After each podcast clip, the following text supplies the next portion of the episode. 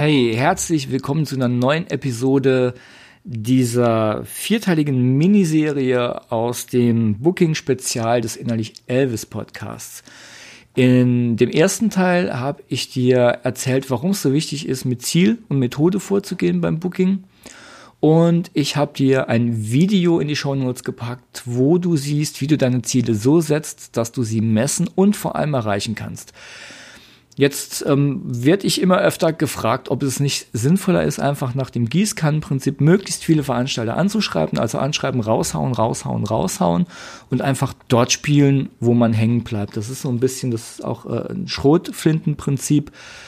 Ähm, ja, und ich habe letztens ähm, dazu zu genau diesem Thema mit einem Veranstalter gesprochen und hab den auch mal gefragt, sag mal, woran liegt das denn eigentlich, wenn du nicht antwortest? Und er sagte zu mir, wenn ich nicht antworte, dann hängt es entweder dran, dass ich genau erkenne, dass es sich um Massenmails handelt oder dass das Anschreiben einfach schlecht ist.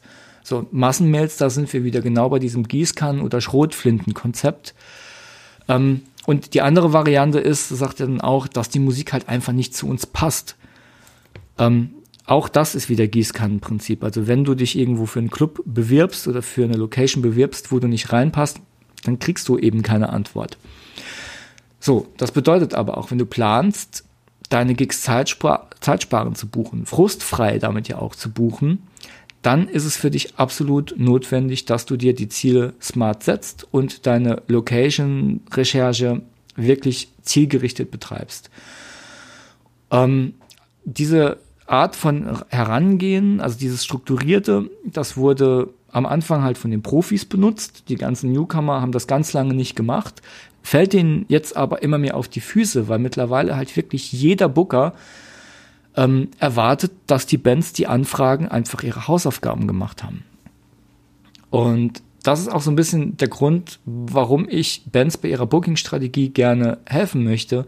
Das ist mittlerweile wirklich ähm, wichtig und bedeutend für den Verlauf ihrer Live-Karriere. Also jetzt auch Karriere gar nicht mal gedacht als, hey, ich will in die Charts, sondern einfach nur ähm, äh, die Karriere, die man sich in den Zielen ausgesucht hat, die auch überhaupt ähm, zu erfüllen. Also überhaupt, wenn das ist, jetzt nur eine Deutschlandtour zu spielen, dann das aber auch zu schaffen.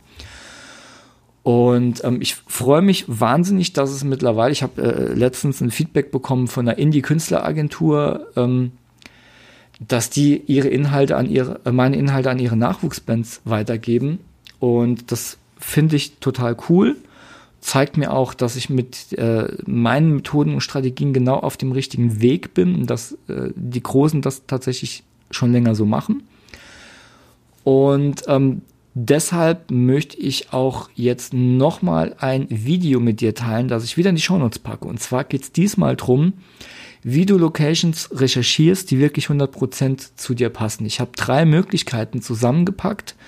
Die findest du in dem Video in den Shownotes. Was an dem Video eigentlich ganz verrückt ist, ist, dass alle benötigten Infos und diese ganzen Kontakte, die du da rausziehen kannst, die kriegst du aus frei verfügbaren Quellen. Also du musst da nicht irgendwelche ähm, Hacks oder Mitgliedschaften irgendwo äh, machen für teures Geld. Das ist frei verfügbar. Einfach so im Netz auf bestimmten Webseiten siehst du alles im Video. Und mit dieser Vorgehensweise kannst du in kurzer Zeit auch wirklich alle relevanten Infos zu den Clubs, die zu dir passen, in den Städten, in denen du spielen möchtest, zusammenbekommen. Und ähm, wenn du nach dem Video denkst, das war ja einfach, ja, genau, Booking kann einfach sein, wenn man methodisch und mit Struktur vorgeht. Ähm, das soll es für heute jetzt mal wieder gewesen sein. Ich habe ja gesagt, das ist eine Miniserie. Ich würde die Episoden gerne kurz und knackig halten. Ich glaube, bei der ersten ist mir das schon nicht gelungen.